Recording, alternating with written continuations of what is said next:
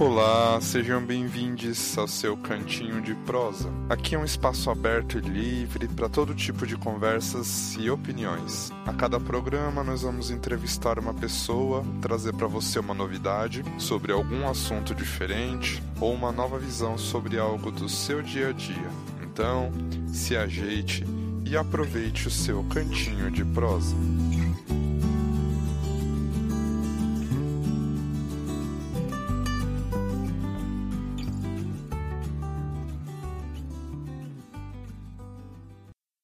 Olá, se você quiser sugerir algum tema ou mandar perguntas, só usar o nosso arroba, cantinho de prosa, como vocês já sabem. E hoje nós vamos falar aqui sobre investimento financeiro. Por onde começar, como se planejar, o que escolher de acordo com o seu perfil, como conseguir guardar dinheiro, fazer com que ele trabalhe para você. Tudo isso com o nosso convidado de hoje, meu amigo Daniel. O Dani é formado em administração, ele trabalha em um banco de fora do país já há alguns anos e ele trabalha numa área bem diferente, bem interessante, que é a parte de crédito para as empresas financiarem seus negócios, etc. Só que eu diria que o Dani é praticamente um investidor profissional, ele trabalha por hobby, né? Bem-vindo ao Cantinho de Prosa, Dani, muito bem-vindo. Olá, ser investidor profissional, acho que bem, tô bem longe disso, né? Mas não dá para começar aí. Vamos começar então com uma pergunta básica. Eu queria saber, é uma coisa que eu sempre quis e acho que ainda quero saber. Qualquer pessoa consegue investir? Ou você acha que assim é preciso que a pessoa tenha uma certa estabilidade, que ela ganhe razoavelmente bem para conseguir começar a investir? Olha, dá para qualquer pessoa começar a investir com qualquer salário. Sei que algumas pessoas um pouco mais difícil, não sobra tanto dinheiro, então você tem que tentar reduzir um pouco seus gastos e conseguir investir um pouco todo mês. Isso eu acho que é a parte fundamental para todo mundo que quer começar a guardar dinheiro. E a parte de reduzir os gastos que acaba sendo um pouquinho mais complicado, né? Porque a gente sabe, pelo menos eu tento encarar assim, que o dinheiro para se investir, ele tem que ser considerado na minhas, nas minhas finanças como um gasto, né? Então eu tenho lá o meu dinheiro que, eu não sei se está certo isso, mas pelo menos é como eu penso. É o dinheiro uhum. que, eu, que eu uso para pagar o meu condomínio, o dinheiro que eu uso para pagar o meu cartão e tem lá o dinheiro que eu uso para investir como se fosse um pagamento de uma conta mesmo, porque aí eu não comprometo aquele dinheiro com outra coisa, né? Você acha que está certo ou isso é limitar muito, assim, o, o, o uso do dinheiro? Ah, acho que é um dos melhores jeitos mesmo. Você, vários livros que eu li, eles falam basicamente essa parte de você separar um dinheiro antes de você pagar os, nos, as suas contas. Então, cai o salário, reserva 10%, 15% do seu salário, você já começa a investir isso antes de pagar qualquer outra coisa. Aí, assim, você vai juntando um pouco cada mês e se força a não gastar esse dinheiro. Porque se você deixar para sobrar, você vai acabar comprando alguma coisa que não precisa, você vai ver alguma promoção, você vai querer comprar. E fazer dessa estratégia, você deixa de gastar esse dinheiro e já deixa, começa a economizar ele e fazer esse dinheiro trabalhar para você. Quando você começa a falar assim de investimento, a gente já começa a meio que, pelo menos, fazer uma autoanálise. Como eu estou usando meu dinheiro, né? É, se o meu uso está sendo consciente, racional, ou está sendo impulsivo, com coisas supérfluas e tal. O que, que você, por ter uma, uma vivência maior assim nesse trato com a parte financeira, o que, que você diria que é, uma, é um uso supérfluo do dinheiro, por exemplo? Não supérfluo, porque acho que a gente sempre gasta em coisas que acabam trazendo um certo conforto para gente, ou seja errado, mas que trazem para a gente de alguma forma uma compensação por algo que a gente acha que a gente precisa, né? Aquela velha história de ah, eu mereço, né? Mas o que, que você acha assim que poderia ser cortado de um orçamento? Coisas que te vêm à mente? Ah, acho que a primeira coisa seria quando você vai andar no shopping, você vai para comprar alguma coisa específica que você está precisando, por exemplo, mas você precisa comprar alguma camisa para o trabalho. Então, você vai lá, vai na loja, compra, mas você vê, ah, só tem promoção sim. Então, ah, já que tá em promoção, tô aqui, vou comprar. Aí você acaba passando em alguma outra loja e vê, putz, tá precisando de uma bermuda também. Ah, comprar também, tem promoção. Isso que você acaba gastando, você nem vê. E no final do mês faz toda a diferença. Então, esse é um tipo de gasto que você acaba comprando por impulso. Igual também você vai no supermercado, você vai comprando as coisas que você precisa vai naquela gôndola no final, sempre tem é, alguma bala que chama atenção. Nossa, é diferente, vou lá e compro. esse é um dinheiro que gasto que você não precisava, não estava no planejamento, e você acaba comprando por simplesmente impulso. E você acha que realmente assim o dinheiro de uma bala faz diferença em eu ter o dinheiro para investir ou não? O que, que você acha disso? Faz, faz toda a diferença. Que você vai acabar gastando 10 reais aqui, gasta 20 ali, gasta mais 5, no final do mês você junta tudo, era vai 200 reais você podia ter investido a mais. E para investir, mesmo em tesouro direto, que é um título do governo, um título de dívida do governo, com 30 reais você já consegue investir. É um dinheiro que você está tá trabalhando para você, não é você que está trabalhando para conseguir o dinheiro. Acho que esse é o principal ponto do investimento. Você fazer o dinheiro trabalhar para você. Não, isso é, isso é, a, acho que é o grande desafio, né? E acho que é o grande sonho de todos nós, né? A gente parar de se escravizar pelo dinheiro e fazer com que o dinheiro comece a, a trabalhar por nós, né? O que, que é investir, Dani? Como você definiria isso? O que, que é investir? Investir, eu diria que é você abrir mão de gastar esse dinheiro e alocar em alguma coisa que vai trazer uma rentabilidade, vai trazer juros. Juros é, é o ganho do dinheiro por você não estar tá gastando hoje. Por exemplo, eh, seria o custo de oportunidade. Por exemplo, se eu ganho 100 reais, esses 100 reais eu poderia gastar agora. Poderia comprar um, alguma comida, comprar uma camiseta. E o que, que eu vou fazer para não gastar esse dinheiro? Eu coloco para investir em alguma coisa, para render um, um juros. Vou querer alguma remuneração em cima disso para não gastar. Porque se não me pagasse nada, qual seria a, diferença de comprar alguma coisa agora e comprar uma coisa mais para frente? Que eu estou deixando de usar esse dinheiro por dois, três meses, um ano, dependendo do tipo de investimento. Então, acho que um principal ponto de investir é isso: você abrir mão de gastar esse dinheiro agora para ter algum ganho, isso financeiro, mais para frente que é a inflação? Porque às vezes a gente pensa nesse sentido, né, de ah, o meu dinheiro desvalorizou, ou eu já não tenho mais tanto poder de compra como antigamente, etc. O que, que é a inflação? Exatamente, assim, em termos leigos, né? O que, que gera a inflação? Qual que é o impacto disso no meu orçamento? Uhum. Então, vamos lá. Inflação. Inflação é um conceito que falam que é, deriva da demanda e oferta. Por exemplo, se eu tenho uh, uma bala custa 10 reais hoje, aí tem tanta demanda assim, é para eu produzir, eu começo a aumentar o preço. Por exemplo, todo mundo está querendo comprar essa bala. Então, ao invés de vender por 10, começa a vender por 12. Teve um aumento de preço nisso, que seria a inflação. Isso acaba com o seu poder do dinheiro. Você ganha, por exemplo, você ganha mil reais por mês. Antes você conseguia comprar uma quantidade de bala com a inflação, a quantidade de balas que você vai, comprar no próximo mês vai ser menor do que o mês passado. Porque como o preço vai subindo das coisas, por exemplo, arroz vai subindo, feijão vai subindo, é, com o tempo, você não vai conseguir comprar a mesma quantidade de produto você conseguia comprar no mês passado. E a cada mês essa inflação vai aumentando e aumentando o preço dos produtos. Isso vai levando a você perder o poder de aquisição. Não sei se ficou muito claro Tá, mas aí quando você fala assim, ah, a, a demanda aumentou, então o preço do meu produto aumenta. Por que que isso acontece? É, eu nunca consegui entender exatamente. É aquela questão da ambição do mercado, porque ah, está todo mundo comprando, então eu consigo aumentar o preço e vou continuar lucrando em cima disso. Ou é um movimento mais, vamos dizer, não sei o termo técnico, mas um movimento mais uh, inconsciente desse aumento natural das coisas. Como que funciona exatamente isso? Nossa, essa é difícil essa pergunta, hein? Bom, vou tentar explicar.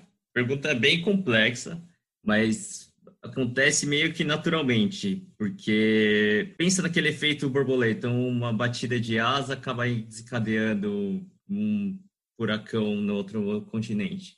Isso vai acabar acontecendo em todo o mercado, por exemplo. Se aumenta o preço do petróleo, acaba aumentando combustível, combustível vai acabar acarretando no frete, no frete vai acabar aumentando os produtos que dependem de carregamento de rodovia para conseguir transportar, isso vai acabar acarretando um preço maior no custo final. Então, não é tanto da parte da ambição, mas é mais por efeito que acontece, tipo, variação do dólar também. Se um preço, se é algum produto importado, se ele, se você traz para cá para vender, o dólar aumenta, então você acaba tendo que aumentar seu preço também, senão você perde sua margem de lucro. É isso que acontece.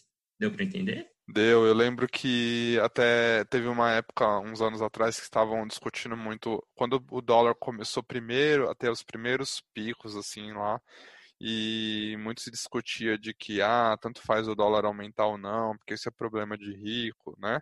E a gente vê que não, né? Que uma variação no preço do dólar, por exemplo, afeta tudo. Que a gente veste, a comida que chega, né? O, na época eu lembro que o exemplo que ficou famoso era o pãozinho, né?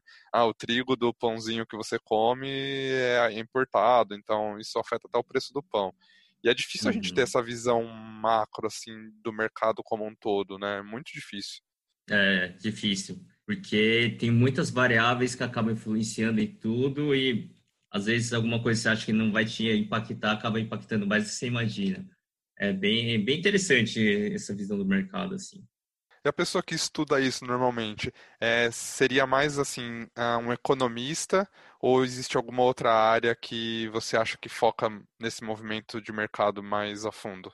A economista, sem dúvida. Economista estuda várias vertentes do mercado, tem vários tipos de economia, tem macroeconomia, microeconomia, que você vê tudo no curso de economia. Então, você entende bem o que uma inflação, uma inflação em tal país vai acabar acarretando no, no poder de consumo das pessoas. Acho que economista é o que mais entende bem essa parte a fundo. Tem outros cursos que você aprende um pouco de economia, como administração, que nem eu fiz. Você tem umas matérias específicas de economia, mas não, é, não se compara com economista de fato. Legal.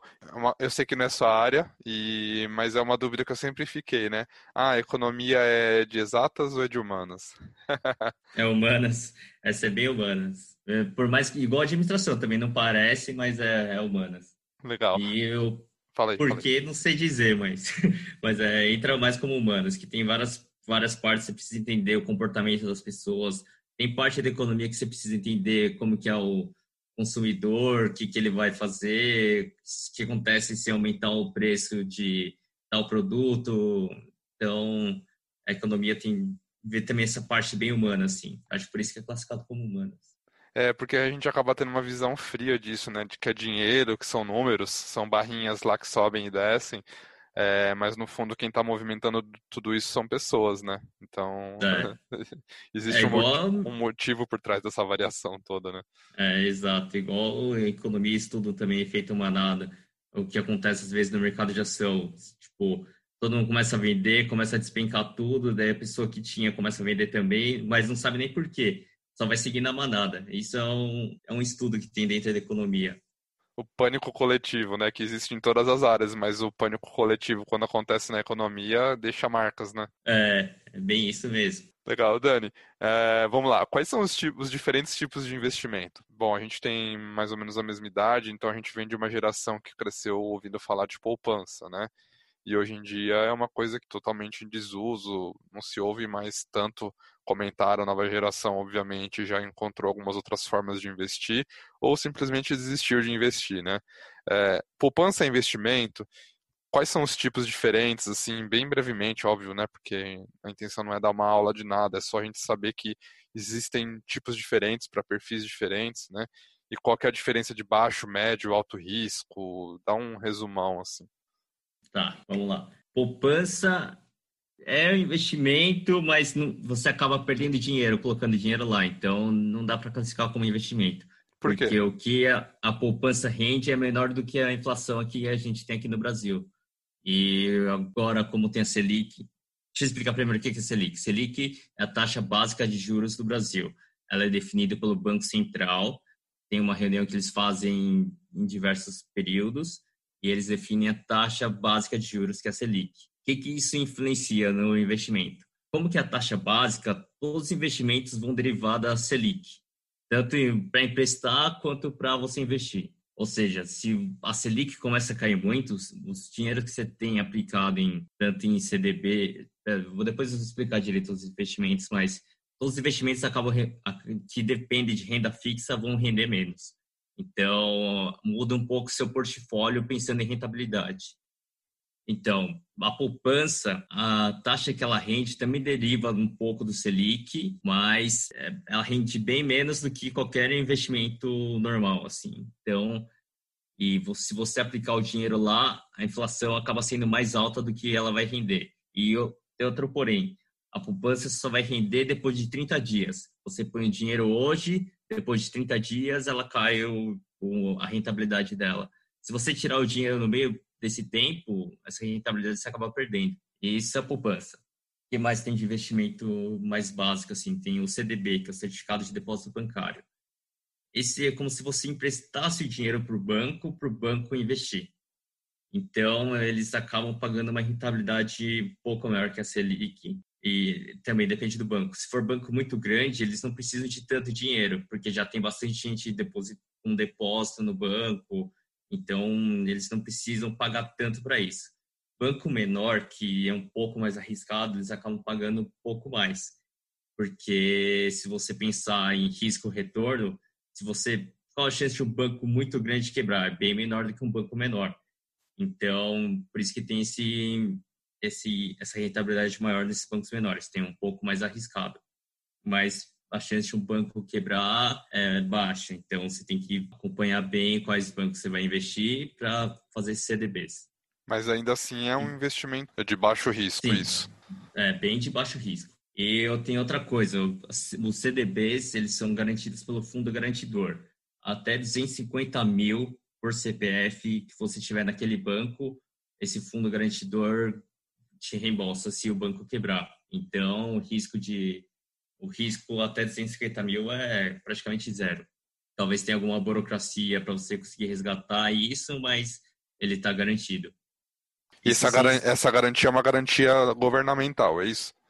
não é governamental, é entre a associação dos bancos que fizeram, fazem essa garantia, assim. Uh, que mais tem de investimento? Tem LCI, LCA, essa vocês não pagam imposto pela rentabilidade, às vezes vai para assim que rende menos, porque tanto CDB, LCI e LCA, eles derivam da CDI, que é o Certificado de Depósito Interbancário, que seria uma taxa que deriva da Selic, que é aquela taxa básica de juros, essa CDI seria uma taxa que os bancos se emprestam entre si. Por exemplo, o banco nunca vai deixar o dinheiro parado, assim, ele sempre sim, acaba se emprestando porque o outro está precisando e banco com dinheiro parado não existe, né? Então, essa taxa que eles cobram entre si chama de CDI. E ela é um pouquinho abaixo da Selic, pouca coisa, mas é totalmente derivada da Selic. Então, se você colocar uma aplicação de CDP, LCI ou LCA, eles vão, vão render uma, uma parte dessa porcentagem do CDI. Por exemplo, se você vê num banco grande, vai às vezes pagar 80% do CDI, um CDB. CDB vai pagar uns 80% de CDI, 90% de CDI.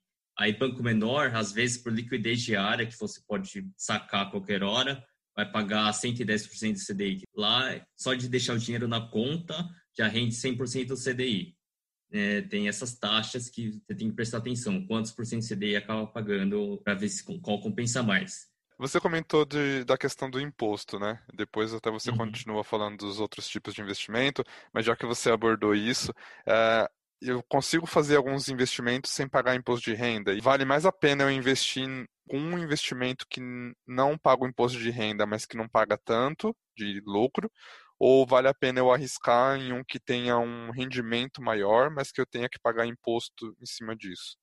Então, tudo depende, é, principalmente para investimento. Porque às vezes você vai ver um CDB pagando 110% do CDI.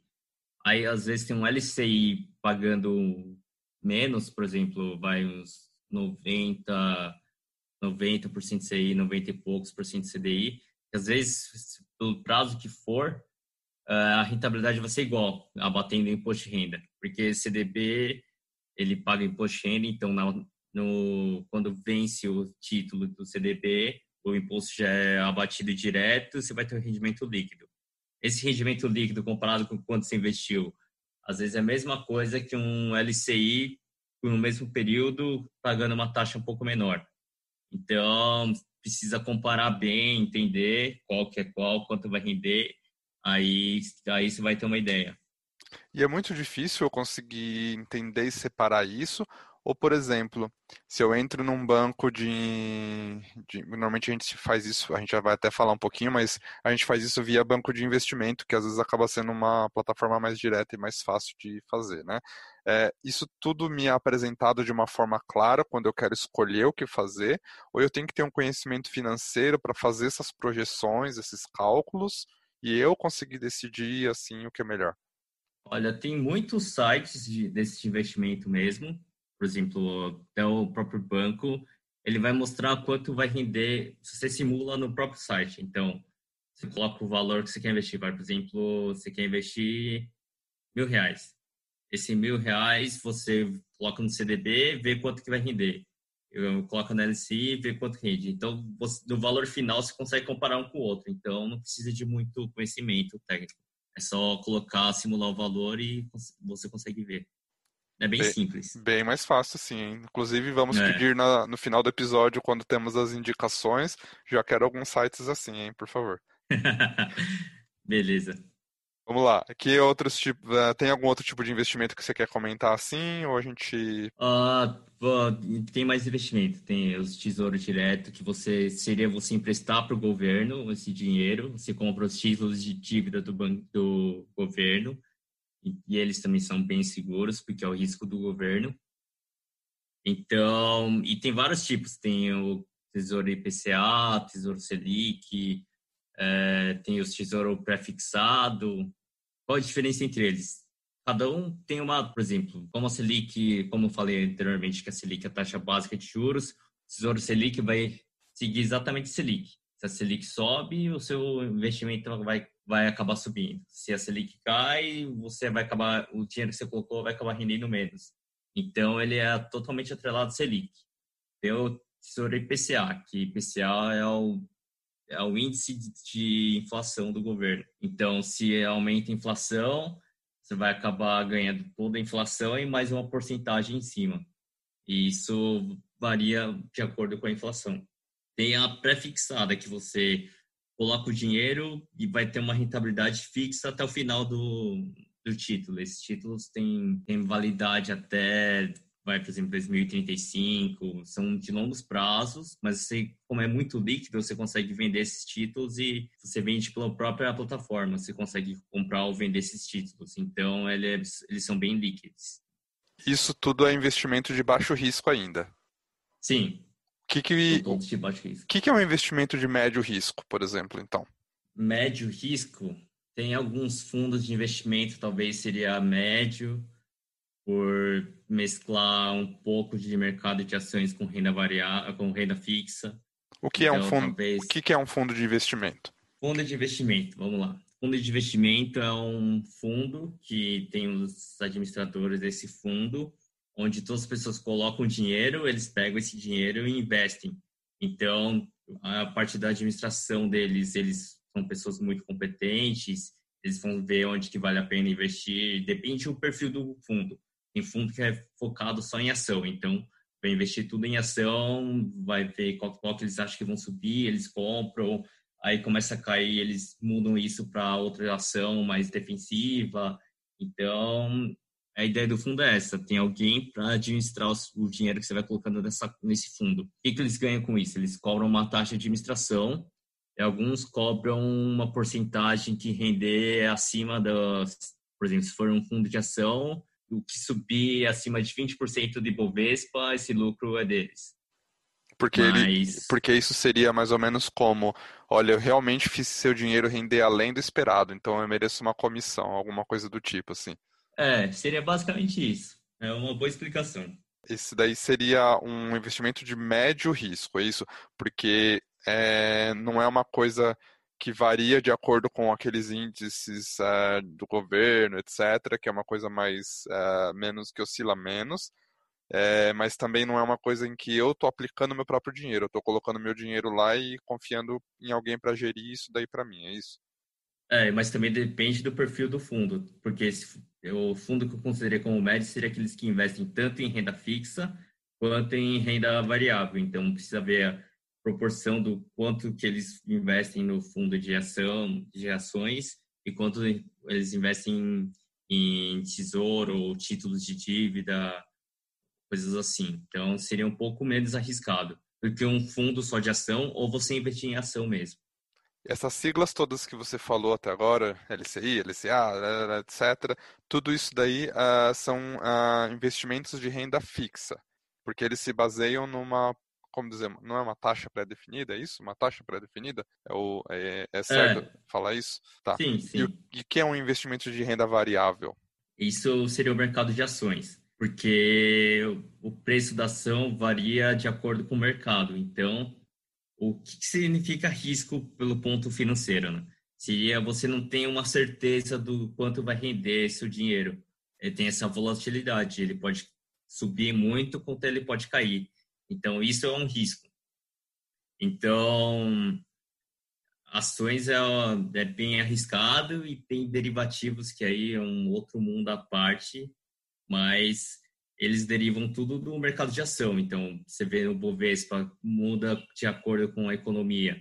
Por exemplo, às vezes sai uma notícia na China, acaba caindo a ação aqui.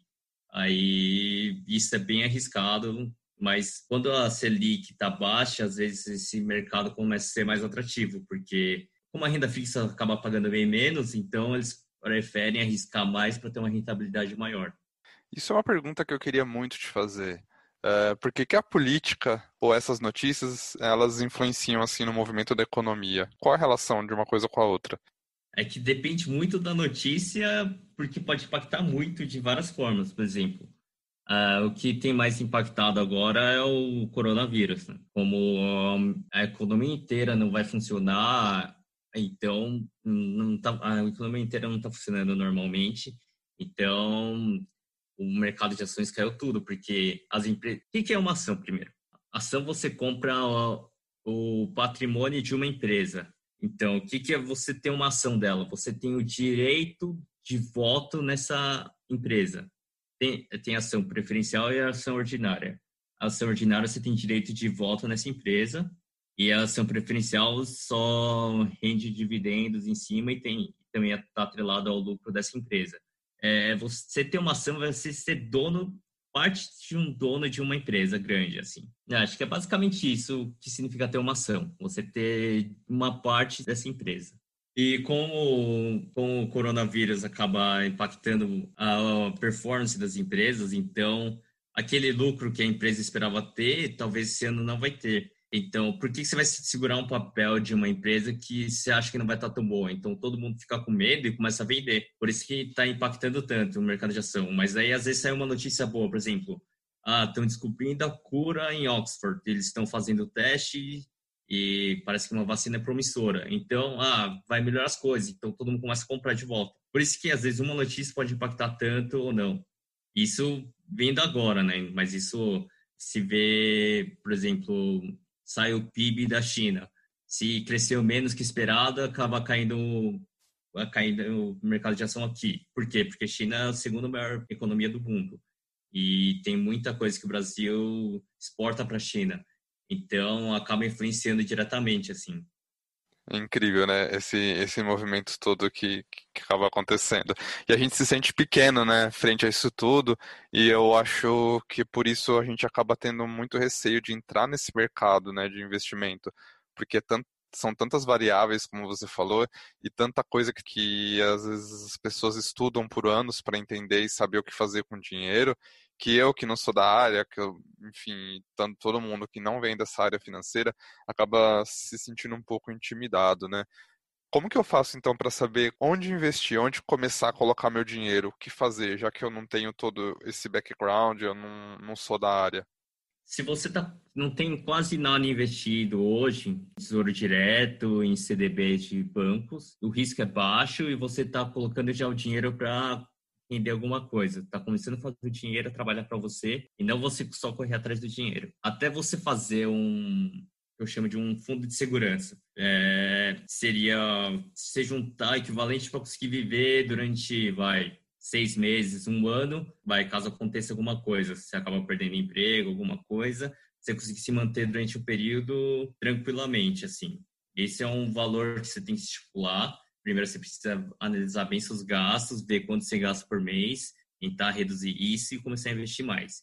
Quando você formar esse fundo de segurança, assim, aí você pode começar a pensar em arriscar um pouco mais. Colocar em ação, colocar em fundos de investimento, mas o primeiro passo é investir em título do governo, tesouro direto e CDBs, LCI, LCA, o risco é bem menor. E qual é a porcentagem? Você comentou alguns números lá no começo, mas assim, qual é a porcentagem de renda que eu deveria investir se eu não tenho nada investido ainda? E se eu já tenho alguma coisa investido, qual porcentagem é o ideal de alocar entre renda fixa e renda variável? Tem alguma fórmula para isso? Como funciona? Não é bem uma fórmula. Aí é, depende do perfil de cada investidor. Por exemplo, se você é uma pessoa que se quer bastante rentabilidade e você não está preocupado tanto com esse dinheiro, tipo, um dinheiro que você quer investir para tentar ganhar o máximo, se perder não tem tanto problema, aí você vai acabar alocando uma parte maior em ação. Mas se você é uma pessoa mais conservadora, não quer perder dinheiro, quer aquele dinheiro garantido todo mês, então é melhor se colocar a maior parte em CDBs, em renda fixas, porque assim você garante esse dinheiro. É, depende muito de perfil. E a parte dos gastos, quanto você alocar por mês, você precisa primeiro elencar todos os seus gastos que você faz todo mês. Ver onde você está gastando, ver que você consegue cortar. Às vezes você consegue negociar algum, por exemplo, você paga internet. Às vezes você consegue falar com a operadora e falar, ah, não tem como reduzir isso, não sei o quê, tenta negociar isso e tenta reduzir. Conforme você vai reduzindo seus gastos, vai sobrar um pouco mais de dinheiro. Então, essa porcentagem do seu salário você consegue aumentar para investir. Eu diria, para começar, pelo menos uns 10% seria o ideal, mas é, você precisa primeiro ver bem seus gastos, ver se esse dinheiro vai fazer falta para conseguir fazer isso. E aí eu começo com 10% e eu tenho que ter como alvo chegar em quantos por cento investido do meu salário por mês? Eu acho que não tem um bem o ideal. Precisa muita disciplina do investidor, porque você vai acabar, vai, conforme você vai conseguindo investir mais, quanto mais você conseguir conter seus gastos e investir cada vez mais, é melhor. Então, se você conseguir investir 70% do seu salário, é ótimo, mas é difícil chegar nesse nível. Sim, mas claro. Ter muita disciplina e quanto mais seria melhor, né? Para você ter uma segurança para o futuro. E dá para a gente chegar num um patamar em que a gente vive só de investimento? É possível esse sonho? Sim, é. Mas aí precisa ter bastante disciplina e dá, dá sim. Tem bastante gente que consegue fazer isso. É, e acho que seria um, é um sonho de muita gente, assim. Mas é o, o ideal é você tentar indo step by step vai construindo tijolinho de cada vez para conseguir chegar nesse sonho a gente costuma associar que as pessoas que vivem disso são pessoas que já vieram de berço de ouro, que né, já, já tem aquela segurança toda e tanto faz para ela. Mas às vezes a gente ouve alguma história também, ah, começou lá com 40 reais na bolsa e chegou no seu primeiro milhão. é, isso é possível mesmo? Você começar com um valor ínfimo e só com esse dinheiro você fazer um milhão? Dá, dá. Aí também depende muito do que você está investindo, porque se investir em ação, às vezes você consegue mais rápido isso, ou você acaba, pode acabar perdendo uma grande parte do seu patrimônio. Então, acho que o principal ponto é disciplina. Você conseguir juntar todo mês, de pouquinho em pouquinho, esse dinheiro rendendo. Às vezes você vai ter que abrir mão de algumas coisas para conseguir juntar aquele dinheiro, mas é possível sim. Qualquer um consegue. Eu estava vendo sobre um movimento que é assim: ah, eu preciso começar a separar uma parte do meu salário para isso. Então, beleza, eu ganho lá mil. Então, eu vou pegar é, 20% desses mil para investir todo mês. Então, eu pego esses 200 reais e é o dinheiro que eu vou investindo. Desses 200 reais que eu estou investindo, quanto ele está me rendendo? Então, ao fim do mês, esse dinheiro todo está me rendendo, sei lá, um sonho. Está rendendo 10% por mês, vamos falar, né? Então, desses 200 reais, todo mês eu estou ganhando 20 reais em cima disso desses 20 reais, o que, que eu faço? Eu pego 10, pego metade e trago para mim como meu bem, meu patrimônio, eu vou usufruir isso, eu vou gastar, né? Porque afinal é o dinheiro trabalhando para mim. E os outros 10, que é a minha outra parte do lucro, eu reinvisto para que ele isso vire uma coisa meio infinita, né? Então você vai de, pegando partezinhas, partezinhas e partezinhas, então você nunca deixa de aumentar o seu patrimônio investido, e ao mesmo tempo você também está tendo um incremento ao seu salário, que era de mil e agora eu estou pegando aquela partezinha que está rendendo lá e estou colocando aqui no meu rendimento final. Então é uma maneira de você ter o seu dinheiro trabalhando para você no sentido de continuar reinvestindo o que você ganha, incorporar a sua renda sem colocar dinheiro a mais nisso, porque é o próprio dinheiro que está trazendo isso a mais, né? Faz sentido isso? É, faz sentido, mas eu pegaria esses 20, os 20 reais e reinvestiria tudo, mas. Porque a ideia é você tentar reinvestir cada vez mais e gastar menos. Então, quanto mais você abrir mão de gastar esses outros 10 reais, esses 20 vai acabar rendendo mais 10%, entendeu? Então, você vai chegar mais perto do seu sonho final. É igual que a Natália Arcuri, que tem o canal Me Poupe, ela é muito boa para quem está começando, ela explica tudo acho que foi ajudou bastante também, tira bastante dúvida de muita gente. E ela tem vários métodos de explicar, e ela explica também tudo que eu falei hoje, bem mais aprofundado. É, mas o que ela fala, então, você tem que ter metas, metinhas e metonas. Por exemplo, vai, você tem uma metinha, ah, quero comprar uma camiseta X. Então, você tem que juntar o dinheiro para isso. Tudo que você gastar dinheiro que não está nessas metas, você está gastando dinheiro à toa, entendeu? Quanto mais você conseguir reinvestir, você vai chegar no seu sonho, mais, nas suas metas mais rápido. Qual que é o nome dela? É Natália o quê? Arcuri. Legal. Tem o canal eu... Me Poupe. É, ah, legal. A gente deixa nas indicações também. Nem sei se você indicar isso, mas a gente também deixa ele depois. é, ela é muito boa. Vale a pena assistir. Deixa eu te perguntar uma coisa. A gente pode investir fora do Brasil? Uh, é legal fazer isso? É possível? É possível, mas tem uns trâmites a mais, porque é, esse é um, um mercado que eu não entendo muito, mas é possível sim, você consegue abrir uma conta lá fora, mas não sei muito bem como que é você mandar o dinheiro lá fora e depois repatriar esse dinheiro. Talvez você vai pagar o imposto mandando e recebendo de volta. Mas é possível sim. Tem muita gente que investe e tendo em vista o mercado global, às vezes vale bastante a pena.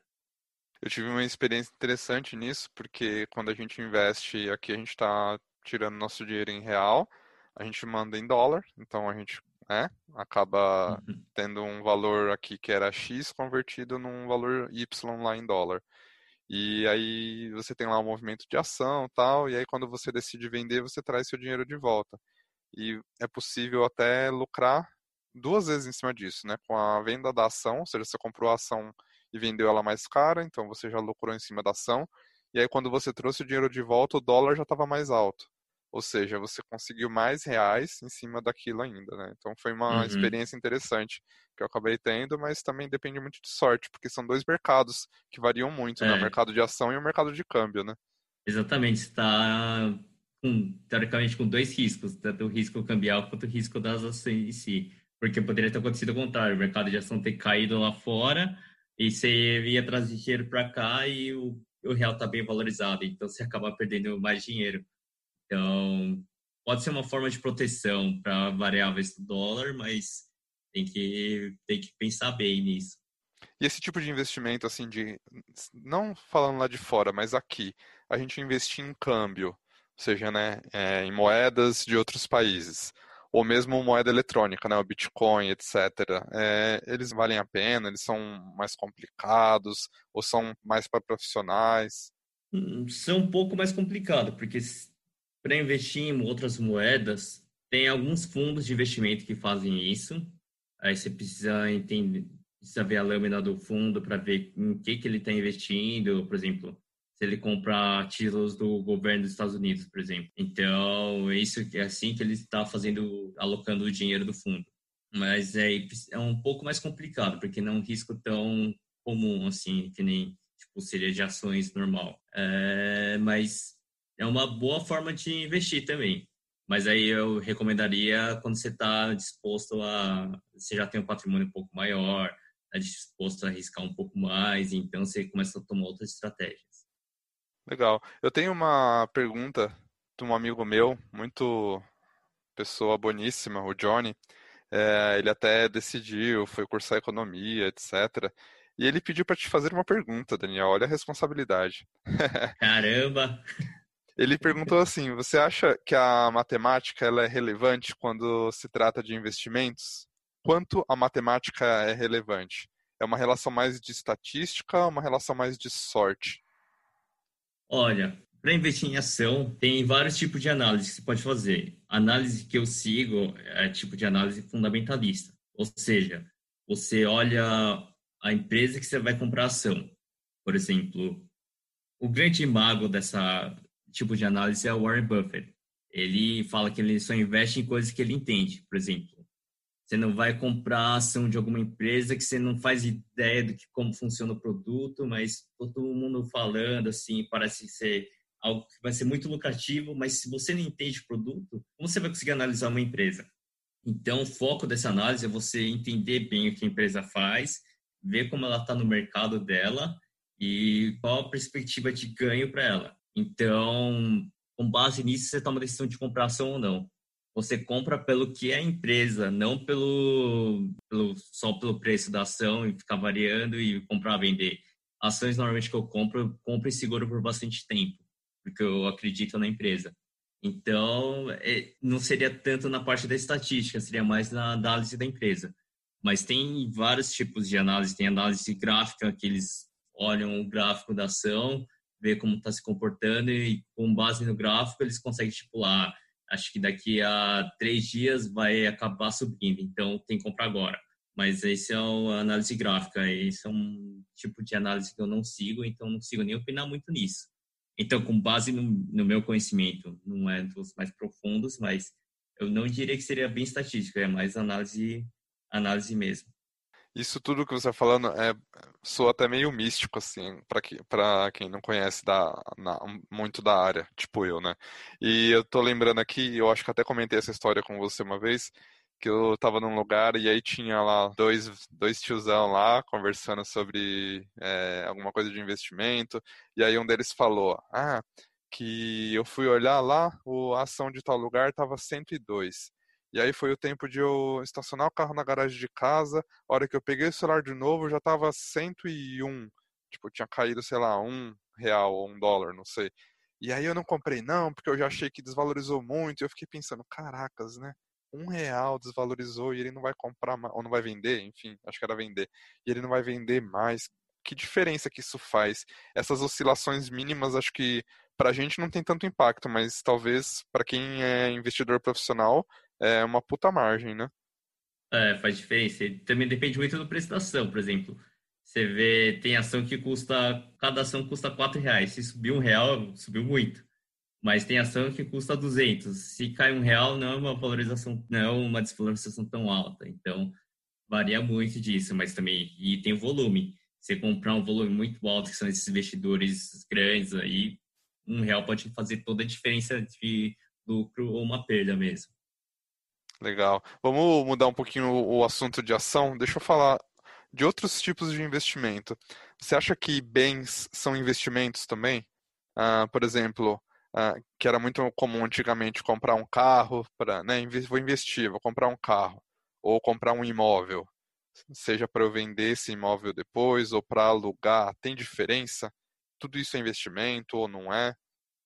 Uh, então, tem muita crença antiga que fala que é assegurante de comprar imóvel, todo mundo tem aquele sonho de ter uma casa própria. Tem muita gente que compra isso pensando que é investimento.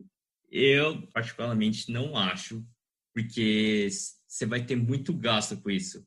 E o preço de imóvel agora está muito alto comparado com antigamente. Antigamente, às vezes, um prédio bom você conseguia comprar por 100 mil reais, por exemplo.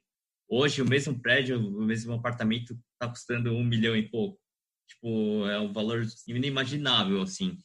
Mas até eu vi no próprio canal da Natália Arcúrio, Me Poupe, ela fez uma simulação de quem comprou um imóvel há não sei quantos anos atrás e o quanto estava lendo hoje, e uma mesma pessoa que investiu todo aquele dinheiro e quanto estava rendendo hoje. Então, vendo pelo estudo que ela fez, quem investiu dinheiro ganhou mais dinheiro do que quem comprou imóvel. Sem falar que imóvel você tem muito gasto, você tem que pagar imposto, você vai ter que reformar tudo.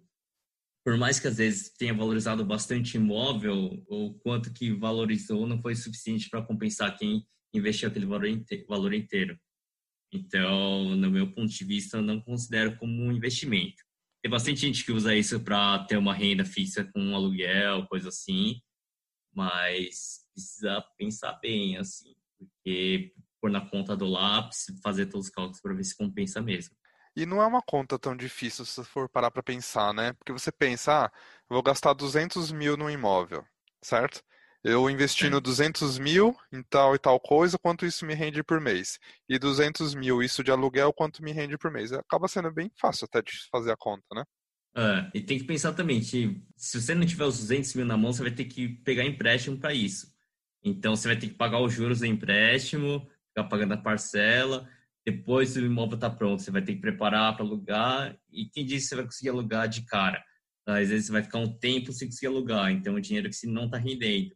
Aí até achar inquilino, às vezes tem problema com inquilino, não recebe aluguel. Então tem muito risco também associado a isso.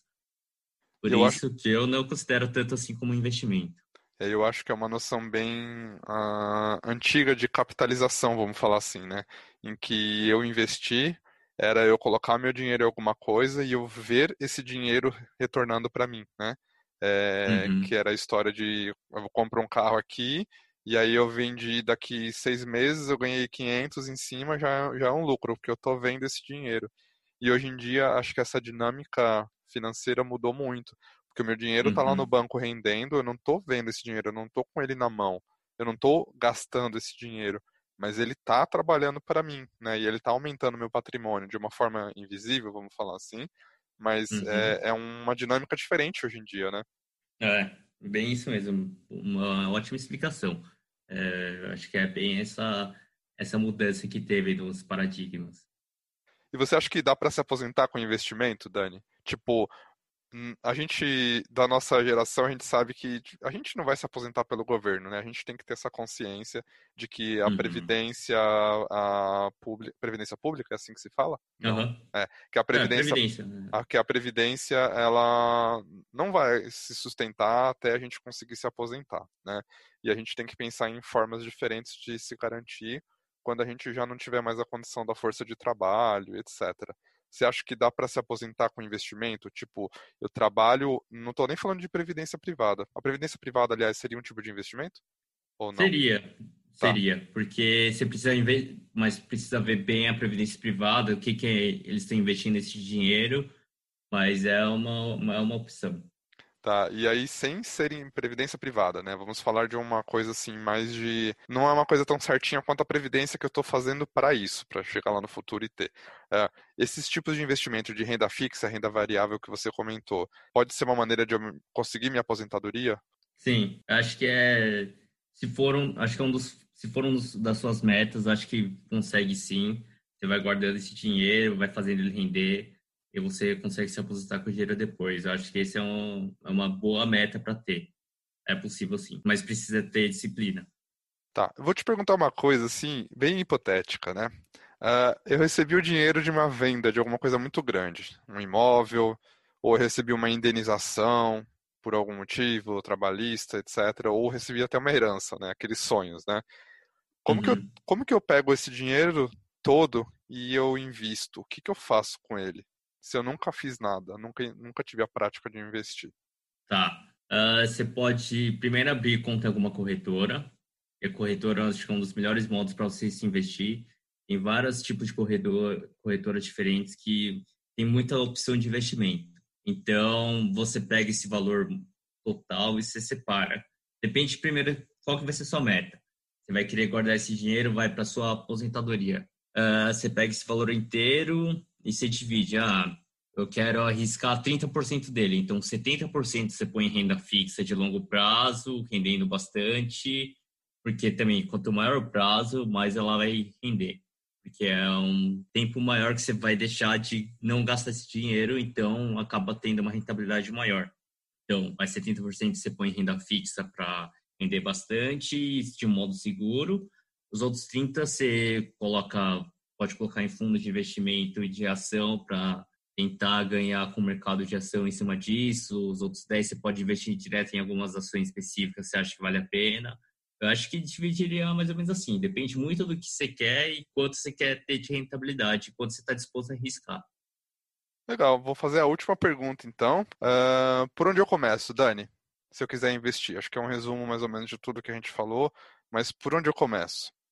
Por onde você começa? Acho que o primeiro ponto seria abre conta em alguma corretora e começa, se você não tiver nenhum investimento, nada, nada, nada, começa a fazer seu fundo de segurança. Então começa a colocar em CDB, LCI, LCA, de bancos confiáveis para juntar o valor para ter uma segurança por seis meses, mais ou menos. Depois disso, você começa a arriscar um pouco mais. Eu acho que foi bem proveitoso, foi legal, deu para se perder nas siglas e nos, nas letras, e deu para entender alguns conceitos também.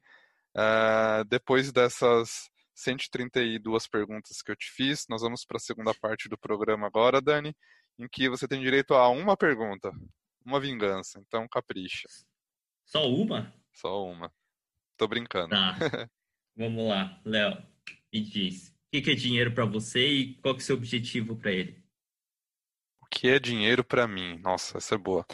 É, dinheiro, eu acho que é a sua capacidade, seu poder de compra, né? Em relação, porque acho que no fundo o dinheiro a gente usa ele para comprar alguma coisa, seja uma coisa material ou um serviço ou uma comodidade. Hum, eu acho Mas que... e seu sentimento em relação ao dinheiro, assim? É, eu acho que o que eu sinto em relação ao dinheiro, às vezes, é que ele acaba escravizando a gente em algumas uh, relações.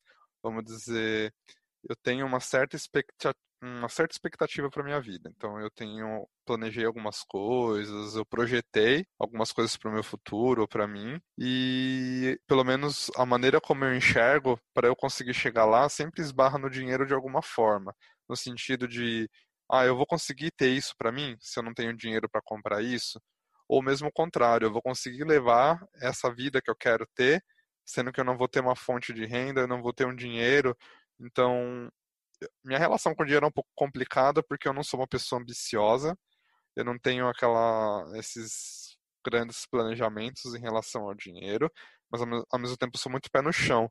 Então eu acho que algumas coisas da minha vida esbarram em serem realizadas por causa dessa questão do dinheiro. Eu diria que minha relação com o dinheiro é conflituosa, Dani.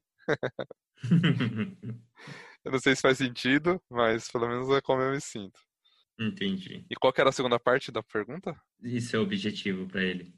E eu acho que o meu objetivo para o dinheiro é conseguir esse sonho de fazer com que ele trabalhe para mim.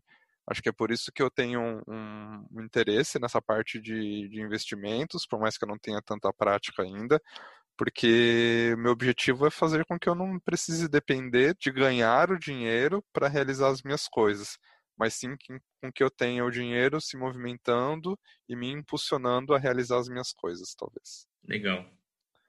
Bom, vamos lá. Uh, a gente, quem já está ouvindo sabe que a gente tem lá o arroba cantinho de prosa. Se quiser fazer como o Johnny, que mandou uma pergunta sobre algum tema, que eu já coloquei aqui hoje para o Dani sobre a parte é, financeira, mas pode ser pergunta sobre qualquer tema. Se quiser sugerir um tema em específico também, é claro, a gente sempre tenta trazer. Se quiser se colocar à disposição para ser entrevistado, eu vou com certeza gostar muito. E vamos agora então, Dani, a parte em que você indica uh, algum livro, algum podcast, algum canal, algum arroba, algum autor que você recomende sobre o tema de hoje. Olha, livro para investimento tem vários, mas para quem está começando, eu recomendo ler o, o, livro do Me Poupe, que é o da Natália Arcuri, seguir o Instagram dela, que tem várias dicas, ela explica muito bem sobre investimento, bem legal, e é bem didático, ela explica super bem. Tem também o Primo Rico, que também tem várias opções de investimento que ele explica também, bem legal também. E livro, tem o Pai Rico, Pai Pobre. Esse livro faz uma grande diferença com como você enxerga o dinheiro e como começar a investir. E tem um livro também que ele cita bastante, que é O Homem Mais Rico da Babilônia, que é uma história também para aprender a investir. São livros bem legais que eu li e recomendo bastante. Muito bom. Muito boas indicações. Vou deixar todas elas aí na descrição do episódio de hoje. E para finalizar, Dani, nossa pergunta final nosso quadro o sentido da vida, onde eu faço uma pergunta completamente aleatória para a pessoa sobre algum tema para filosofar sobre a vida. O que é disciplina para você? Discorra sobre. Vamos lá. Disciplina. Ó, se for como o podcast inteiro foi sobre investimento, vou decorrer em relação a isso. Disciplina é você conseguir ter força de vontade, conseguir fazer, investir todo mês, separar aquele dinheirinho que você está pensando em gastar, você vê aquela promoção, você se segurar e não gastar e conseguir investir esse dinheiro. Todo mês, mesmo que seja um pouquinho, você investe. Acho que esse é o principal ponto da disciplina. Você saber seu objetivo e não sucumbir às tentações, que são várias que tem, principalmente nesse mundo capitalista, né? Então, acho que disciplina é bem isso, você se focar naquilo e ir em frente, mesmo se for de pouquinho em pouquinho. E fora do tema, senhor Daniel? Que aí foi, Ei, muito, foi, foi, muito cômodo, assim, é, definir disciplina baseado em o que você ficou falando por uma hora aqui. Quero saber em relação à vida, filosofe. Oh, não era só uma pergunta? em relação à vida, não muda muito disso, porque é você ter algum foco em alguma coisa e seguir naquilo. Então, por mais que, por exemplo, fazer exercício todo dia, se tiver disciplina, você, por mais que acorde com sono, tenha dormido tarde, no outro dia você se força a fazer aquilo, todo dia, ou o que você for proposto. Então, é abrir mão de coisas que às vezes momentaneamente parece melhor, mas você seguir no, em frente no seu objetivo. E só lembrando, obviamente, que esse episódio não é uma recomendação de investimento de nada, né? É só a intenção de compartilhar a, a trajetória de pessoas comuns, que não necessariamente são da área, investidores profissionais, apenas para, né, mostrar que todo mundo pode começar de alguma forma, mas não é recomendação de investimento de forma alguma, né? Muito bom. Obrigado, Dani, pelo seu tempo aqui hoje, por toda essa aula que você deu sobre dinheiro, sobre coragem, disciplina e etc. Foi muito bom. E eu espero que tenha sido proveitoso para todos, né, e para você também. Foi muito bom. Muito obrigado, viu, Dani? Ah, eu que agradeço, eu agradeço a oportunidade de poder falar um pouco sobre isso. Eu sei que tem muita gente que tem dúvidas sobre isso. E obrigado, Léo, pela oportunidade. Muito legal. Valeu, Dani. Obrigado. Valeu, obrigado.